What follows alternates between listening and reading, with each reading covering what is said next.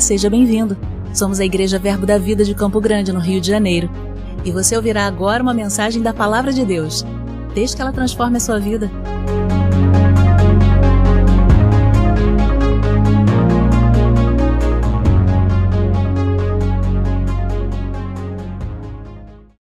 Oh, glória! Você está pronto para receber uma porção nessa noite? Da palavra, do Espírito. Sabe, queridos, a Bíblia fala lá em 2 Pedro, no capítulo 1, a partir do versículo 2, que graça e paz nos são multiplicados pelo conhecimento em Cristo Jesus. Então nós estamos diante de uma oportunidade de crescermos para desfrutar ainda mais da manifestação da graça e da paz do Senhor, porque seremos acrescentados em conhecimento dele. Amém. Então hoje é o dia de você crescer na manifestação da graça e usufruir ainda mais do shalom de Deus na sua vida, na sua casa, na sua família. Amém. Eu creio em nome de Jesus, queridos, que a Bíblia diz que nós devemos seguir as pisadas de Abraão, não é? O pai da fé. E certa vez Deus falou algo a Abraão, disse para Abraão sair da sua terra, da sua parentela e ir para um lugar que o Senhor ainda ia mostrar para ele. E prontamente Abraão decidiu seguir o comando de Deus obedecer à voz de Deus, obedecer à inclinação que Deus havia dado. E Abraão usufruiu de grandes coisas no Senhor. E eu creio essa noite que, ainda que você é, não saiba muito bem o que vai acontecer, mas se o seu coração estiver disponível para obedecer, o Senhor vai te levar para um lugar onde as bênçãos irão se manifestar sobre a sua vida. Amém? Oh, glória! Então, estamos num culto de família, não é? Ainda que seja necessário alguns ajustes na sua casa essa noite, o Senhor nos ajuntou nesse lugar. Amado, pensa no privilégio. Você está aqui para cultuar o Deus vivo.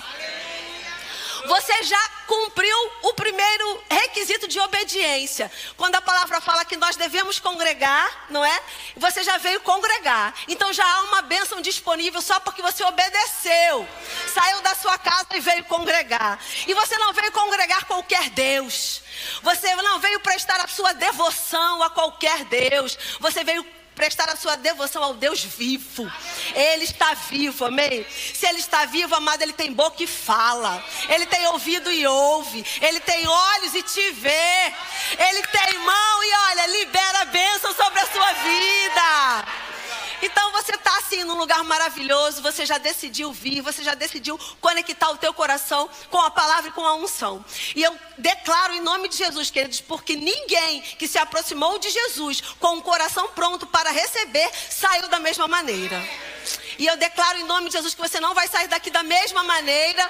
Você vai sair daqui melhor do que você entrou. Você vai sair daqui com direções, com instruções, com soluções. Amém? Oh glória. Então abra sua Bíblia aí por gentileza. Lá no livro de Reis, segunda Reis. No capítulo, por gentileza, segunda Reis, segundo livro de Reis, no capítulo 4,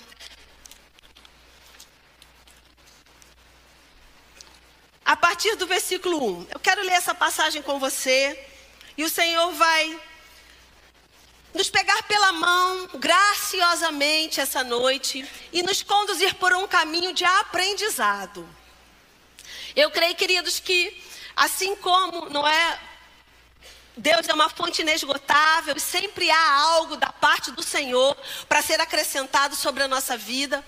Sempre há algo sobre família que nós podemos nos aprimorar.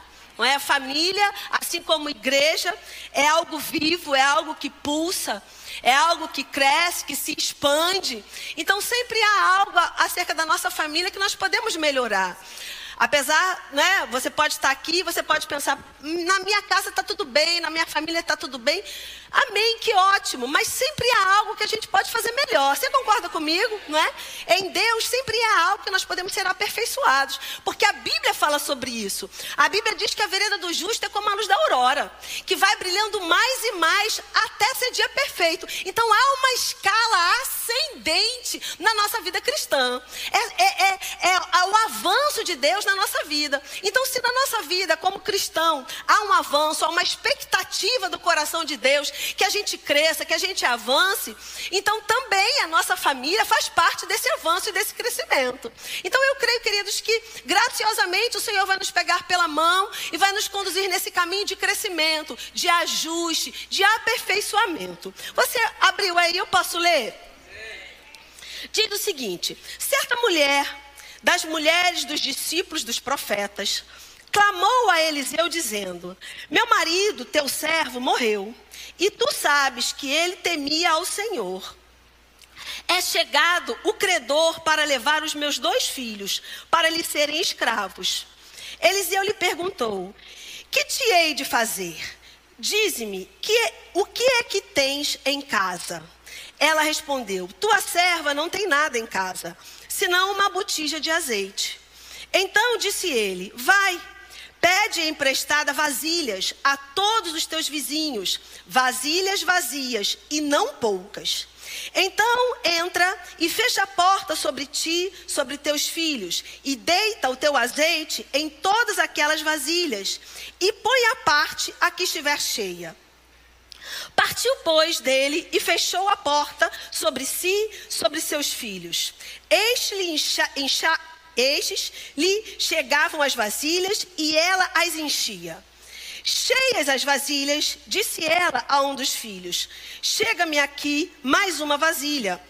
Mas ele respondeu: Não há mais vasilha alguma. E o azeite parou. Então foi ela e fez saber ao homem de Deus. Ele disse: Vai, vende o azeite e paga a tua dívida, e tu e teus filhos vivei do resto. Sabe, queridos, essa passagem é maravilhosa, é muito pregada, não é? Cantada, enfim.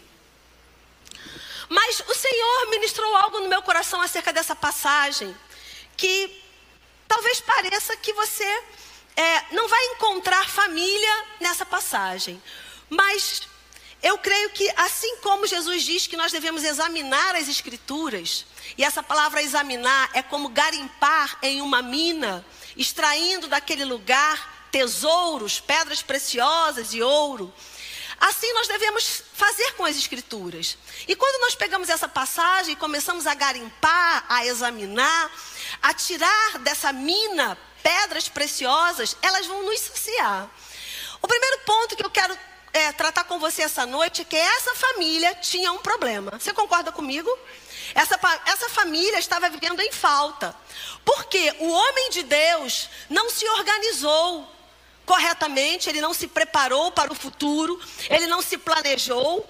Ele era um homem de Deus, a Bíblia diz que ele era um homem de Deus. Ele fazia parte da escola de profetas de Eliseu, ele era um homem de Deus, ele era uma, um ministro do Evangelho. Vamos trazer para os nossos dias de hoje. Ele, ele era um profeta do Senhor, ele era discípulo dos profetas. Então ele era um homem de Deus, ele não era um ímpio. Ele conhecia, ele tinha relacionamento com Deus. Mas ainda que ele tivesse relacionamento com Deus, ainda que ele fosse um homem de Deus, ainda que eles estivessem servindo ao Senhor, ele não se planejou corretamente para a sua ausência. Porque a Bíblia diz que quando ele morre, a família começa a ter dificuldades financeiras. Então, o primeiro conselho do Senhor essa noite para os homens: onde estão os homens? É, cadê? Cadê o grito de guerra? É.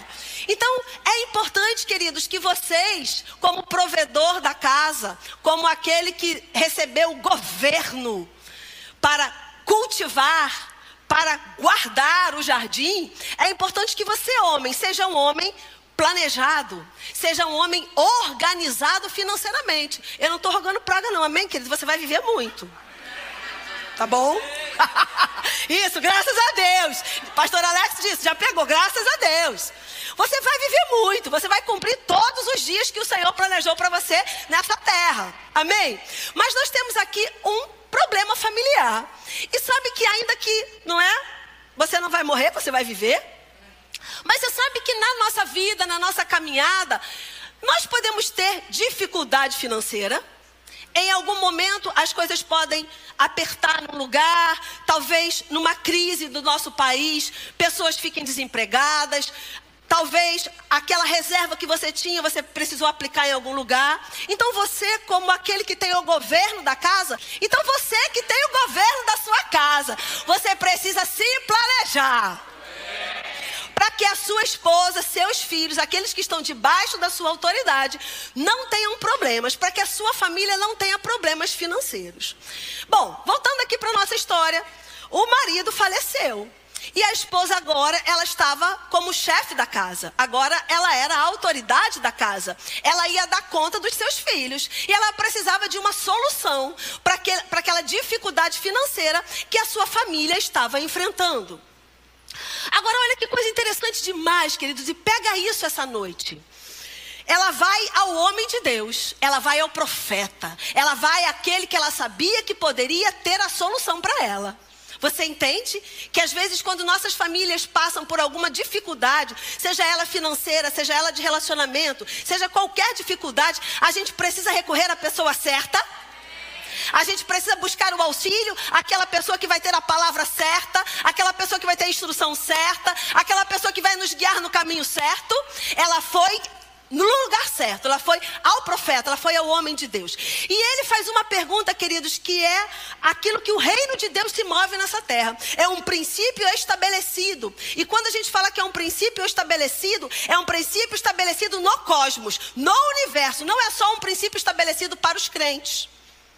Porque até aquele que não é crente no Senhor Jesus sabe que é dando que se recebe. Na é verdade? Por quê? Nós conhecemos o princípio da semeadura, mas aqueles que estão lá fora, que não servem ao Senhor e que talvez nunca tenham lido a Bíblia, eles também têm um linguajar de que é plantando que se colhe. Eu lembro na minha família se dizia assim: tudo que você plantar, você vai colher. Era um linguajar. E o mundo conhece o princípio da semeadura. Por quê? Porque é algo estabelecido por Deus. Saiu da boca de Deus. E esse princípio é para a humanidade. E o profeta vai justamente nesse lugar. Ele, ele fala: ok. Você precisa que algo aconteça na sua vida, na sua casa, na sua família, porque a sua família está com dificuldade. Ele pergunta: o que você tem para semear? Porque Deus só multiplica semente. Se não tiver semente, não tem como ter multiplicação. O profeta pergunta: O que você tem em casa? Qual é a semente que você vai consagrar ao Senhor para que Ele possa vir com a multiplicação? E aí, queridos, eu quero fazer uma pergunta para você essa noite. Quais são as dificuldades que a sua família está enfrentando? É financeira? É de relacionamento? É talvez não seja marido e mulher, mas pai e filho? Quem sabe nora e sogra? Quem sabe genro e sogro? Qual é a dificuldade que a nossa família está enfrentando? O, o, homem de Deus está perguntando: o que estamos dispostos a semear para livrar a nossa família da angústia? O que estamos dispostos a semear para solucionar o problema da nossa família? O que estamos dispostos a sacrificar para que venha a paz no nosso lar? Será que estamos dispostos a sacrificar o nosso tempo? Quem sabe nós estamos aqui hoje e os nossos filhos adolescentes estão na frente dos eletrônicos, porque os eletrônicos são os únicos que dão atenção a ele. E nós estamos tão atribulados, nós estamos com tanta coisa para resolver, que não estamos semeando tempo na nossa família. Não estamos semeando tempo na vida das nossas esposas. Ei, homens, as suas esposas gostam de atenção. Saia do celular e olha para ela. Fala para ela o quanto ela tá bonita, o quanto a comida tá gostosa, o quanto a casa tá limpa, o quanto ela é uma auxiliadora idônea. Semeia tempo na sua mulher. E eu garanto que você vai colher. Agora, se não planta, não colhe.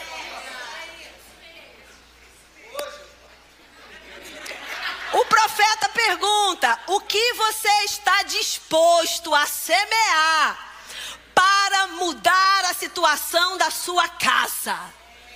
Queridos, Deus, Ele está disposto a mudar. Deus, Ele está inclinado a solucionar qualquer problema. Mas essa noite Ele está perguntando para a gente: o que nós estamos dispostos a fazer pela nossa família? semear tempo? Semear gentileza? Semear olho no olho, mão na mão? Ou será que estamos só no feed? olhando as fotos. Como foi o seu passeio? Como foi o seu final de semana? Ah, eu vou olhar lá no seu stories para ver como é. Não, senta e conversa, compartilha.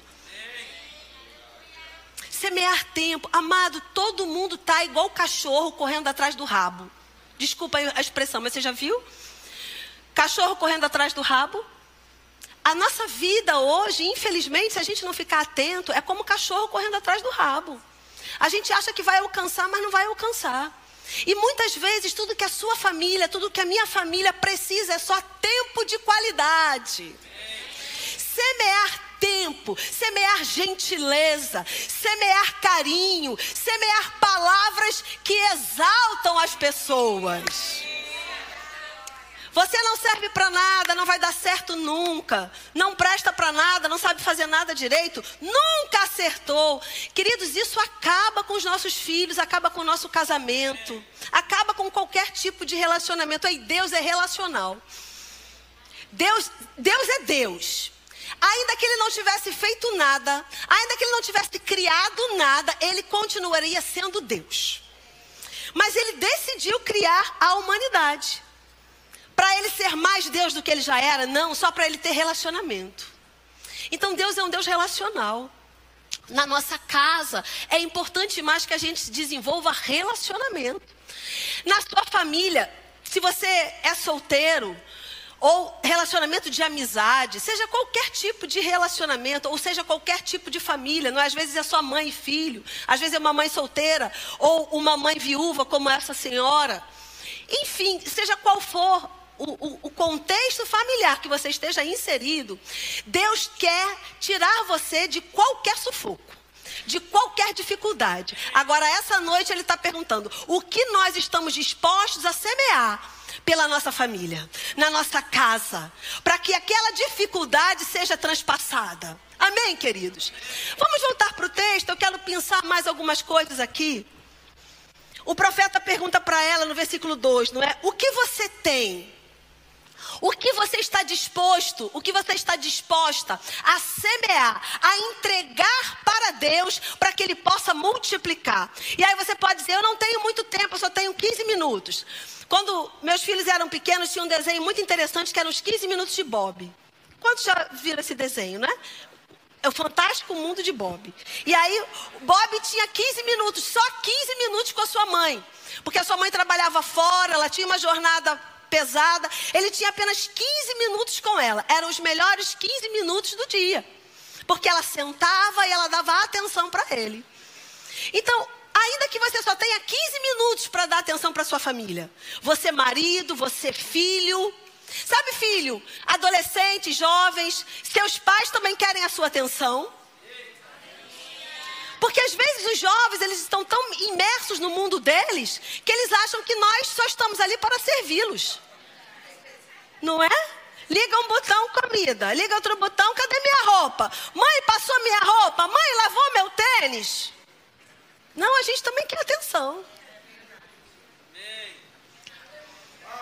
Oh, glória! Ele pergunta: o que você tem para semear, para que a sua família possa ser salva?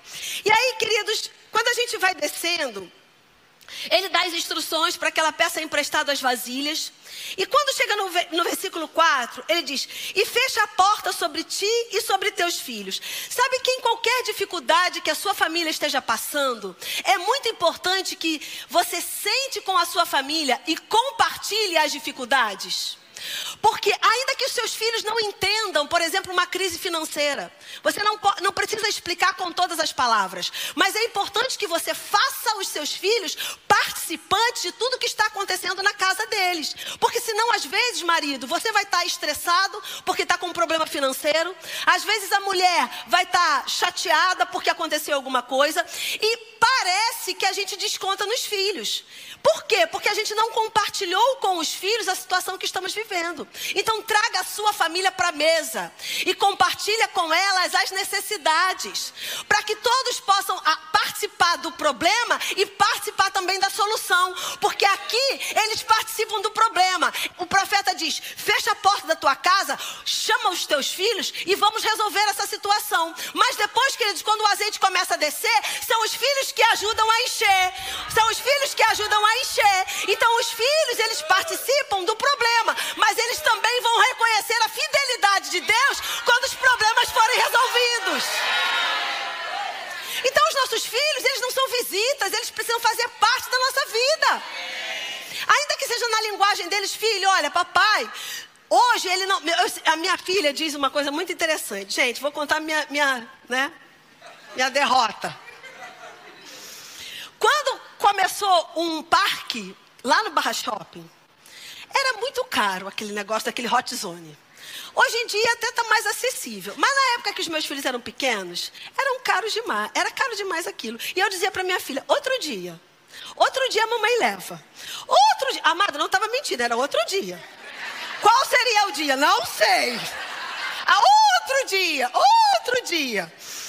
Pode, pode ser que não esteja na sua prioridade. Eu digo para eles até hoje isso. E fomos, minha filha foi comprar roupa para o casamento. Aí experimentou lá um vestido. Não vou nem dizer para vocês quanto era o vestido. Lindíssimo vestido. Aí, eu, aí é caro? Não, não é caro não. Eu sou rica. O vestido não é caro. Ele não é a minha prioridade.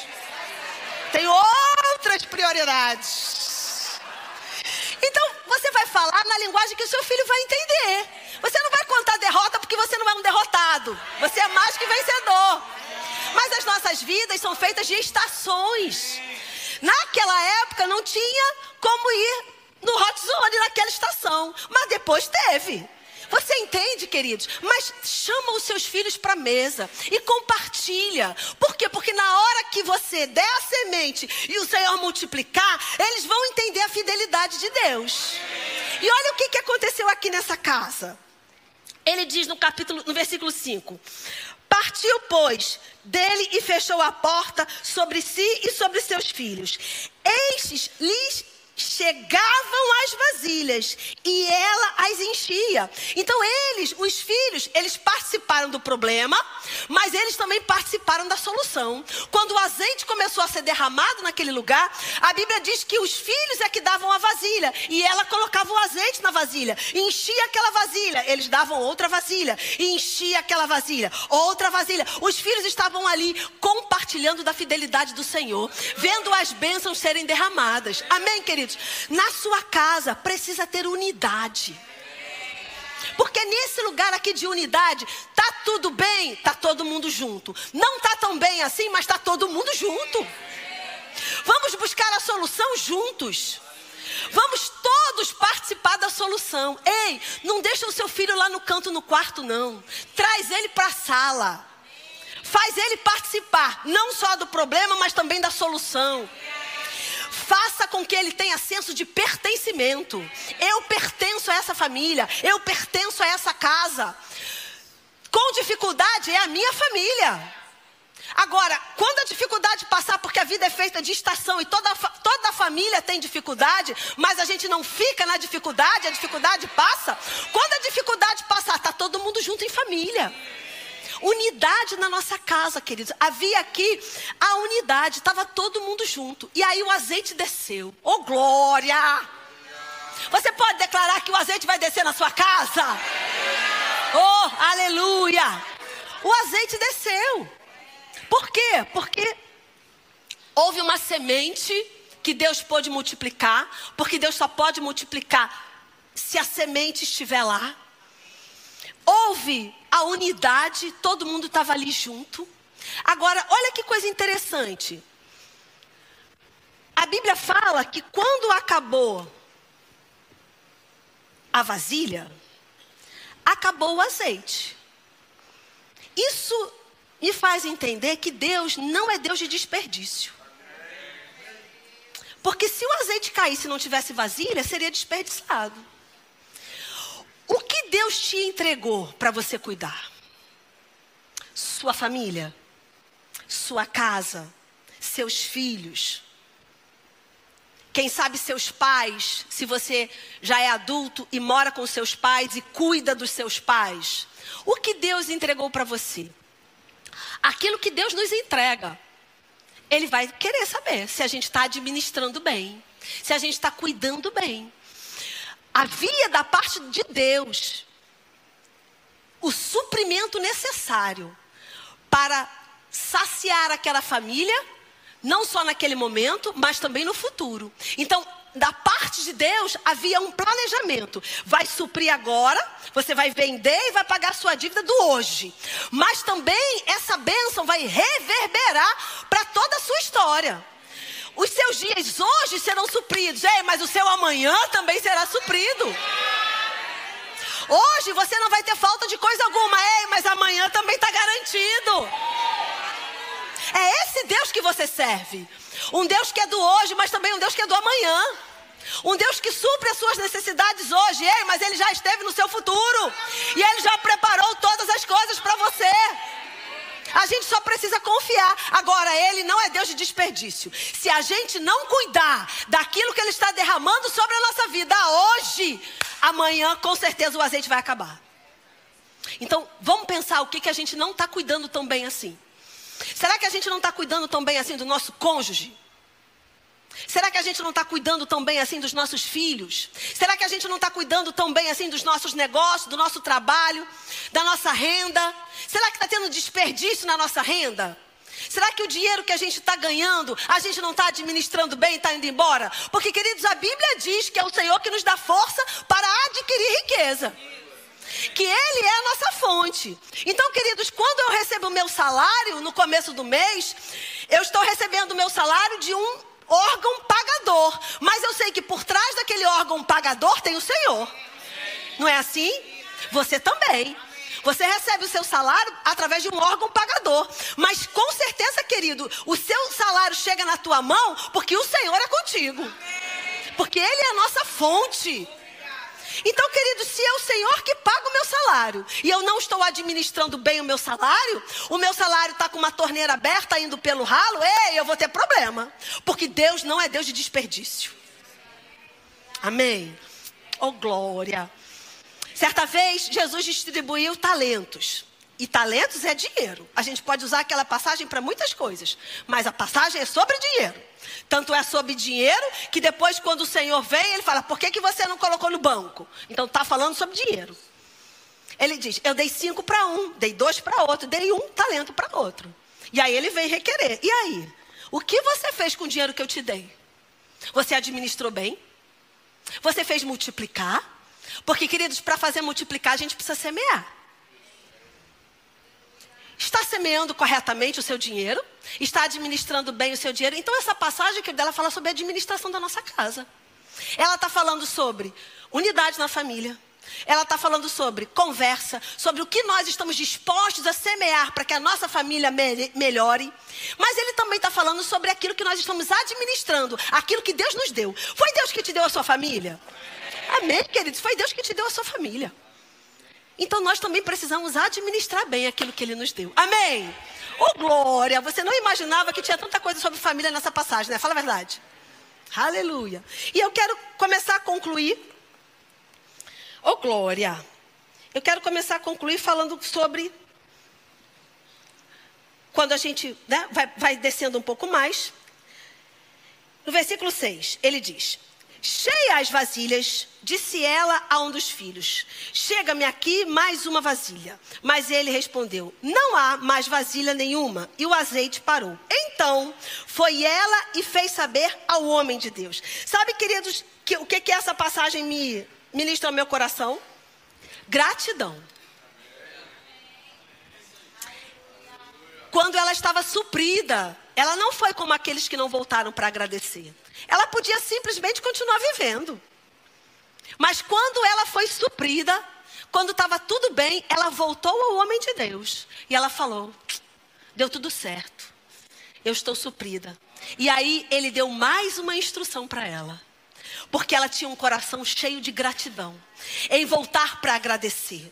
E eu creio, queridos, que gratidão é algo que a gente precisa relembrar todos os dias, não é? Todos os dias a gente precisa relembrar sobre gratidão. Gratidão enche o nosso tanque. Quando nós recebemos gratidão, o nosso tanque fica cheio. Então, o que você tem agradecido na sua casa? Quando você vai fazer sua refeição, Você pega os seus filhos, dá a mão para os seus filhos e reconhece o Senhor naquele momento. Você tem um coração grato e você ensina os seus filhos a terem um coração grato pelo suprimento. Porque, queridos, se a gente não ensinar os nossos filhos, alguém vai ensinar. E pode ser que ensine de forma errada. Porque crianças são uma terra fértil. Quem vai colher? Quem plantar as sementinhas no coraçãozinho delas. Nós precisamos plantar a semente certa no coração dos nossos filhos, porque certamente alguém vai plantar. Ou a internet, ou a televisão, ou o cara da rua, alguém vai plantar. Então, quando nós fazemos esse simples gesto, na hora da refeição, dá a mão, vamos agradecer ao Senhor, porque é Ele que nos supre em todas as nossas necessidades. Os seus filhos vão aprender sobre gratidão, eles vão crescer homem e mulher gratos ao Senhor. Amém? Então essa mulher ela volta para agradecer. O coração dela estava cheio de gratidão, porque afinal de contas os filhos seriam vendidos. E ela não só teve a sua casa restaurada, mas ela não precisou vender os seus filhos. Ela não só teve o suprimento para pagar a dívida e manter os filhos, mas ela também teve um suprimento para o amanhã, para o depois. Amém, queridos? Oh, glória! Eu vou só revisar com você para a gente orar. E eu creio que o Senhor vai ministrar coisas ao nosso coração. Sabe, queridos, eu sou limitada, eu vou até um ponto na sua vida, mas o Espírito Santo ele é ilimitado. Ele conhece o seu deitar, o seu levantar. A Bíblia diz que a palavra nem chegou ainda na sua boca e o Senhor já sabe. Então ele sabe todas as tuas necessidades, ele sabe os teus anseios, ele sabe como você chegou aqui essa noite, e ele não quer suprir só aquilo sobre família na sua vida, mas ele quer suprir todas as suas necessidades. Ele quer trazer resposta para você em todas as áreas da sua vida. E Ele tem todas as respostas que você precisa. Ele tem todas as instruções que você precisa. Amém? Então, quando a gente olha para essa passagem, a gente vê investimento. E a pergunta que eu quero fazer para você essa noite: o que você está disposto a investir na sua família? Tempo, generosidade, carinho, gentileza, amor, palavras de reconhecimento, tempo de qualidade. O que você está disposto a investir na sua família? Ainda que a sua família não esteja, não é? Como a dessa mulher aqui, correndo um grave risco. Mas, queridos, ainda que você já tenha investido muita coisa, há sempre algo que se possa fazer além. Amém? Então, a pergunta: o que você está disposto a investir na sua casa, na sua família essa noite? Depois a pergunta que eu quero fazer para você: o que você está disposto a juntar para que a sua família ande em unidade? Para que estejam todos juntos, ainda que seja necessário compartilhar uma dificuldade, mas depois que a dificuldade passar, celebrar a vitória. Porque é na unidade que o Senhor derrama. É na unidade, é o lugar marcado para o Senhor derramar as bênçãos. Então, na sua casa, na sua família, a unidade está sendo prevalecida. Pensa. Administração. O que você tem feito para melhor administrar? Não só os recursos que Deus tem te dado, mas administrar os conflitos. Família tem conflito, amém? Sabe, queridos, quando a gente não administra os conflitos, a gente coloca os conflitos debaixo do tapete. Vai chegar um dia que aquele murundu vai estar tão alto que a gente vai tropeçar. É necessário administrar os conflitos.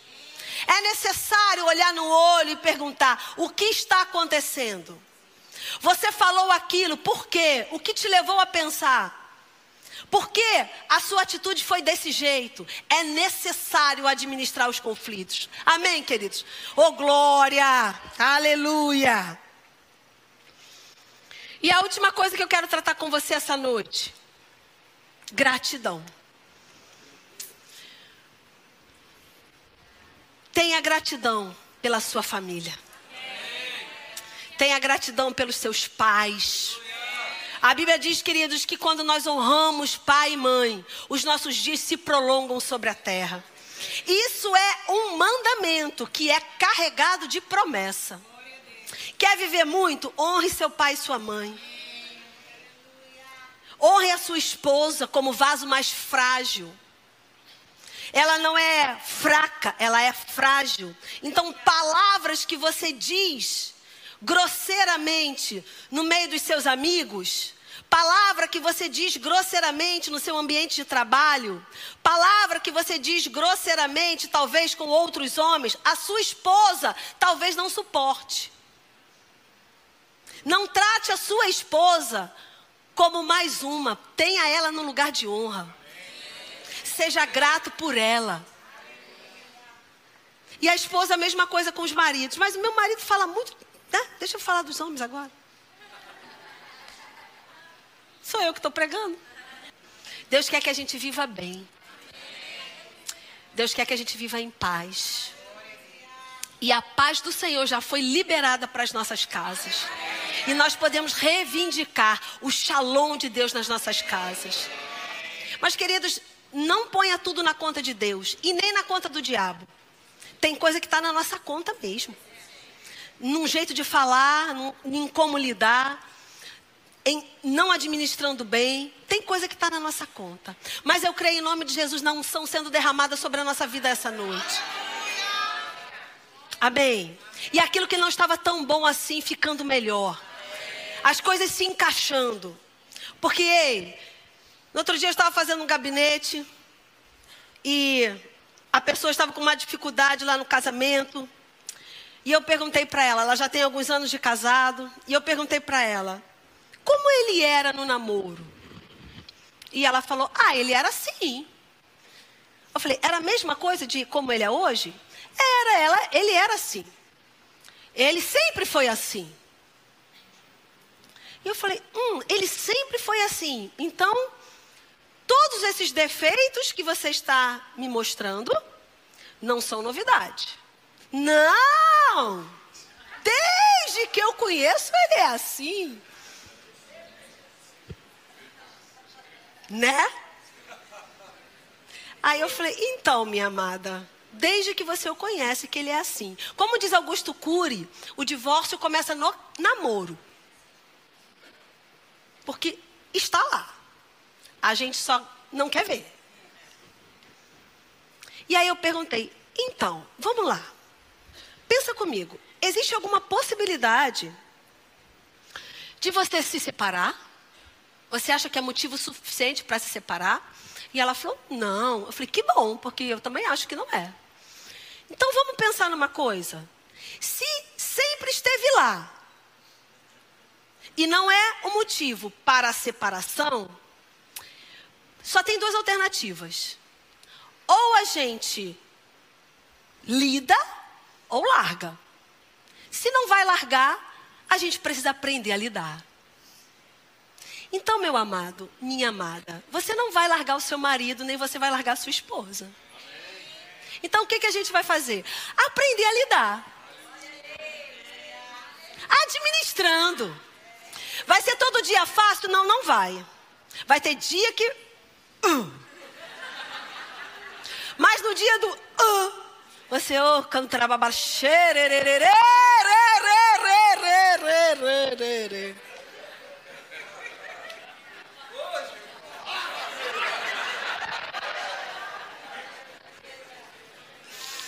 Amém!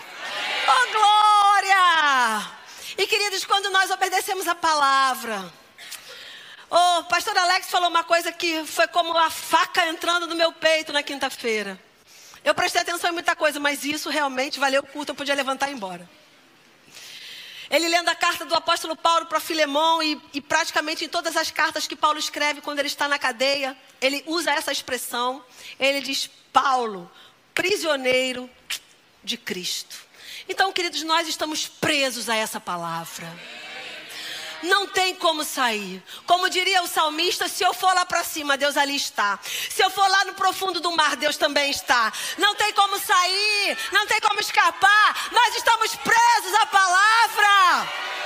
Então, queridos, nós vamos obedecer a palavra, nós vamos andar na palavra, ainda que custe, mas nós vamos obedecer a palavra. Nós vamos cuidar da nossa casa, da nossa família, nós vamos investir na nossa casa, na nossa família, nós vamos administrar, nós vamos ter um coração generoso, nós não vamos desperdiçar as bênçãos que o Senhor já derramou sobre a nossa casa. Amém. Oh, glória.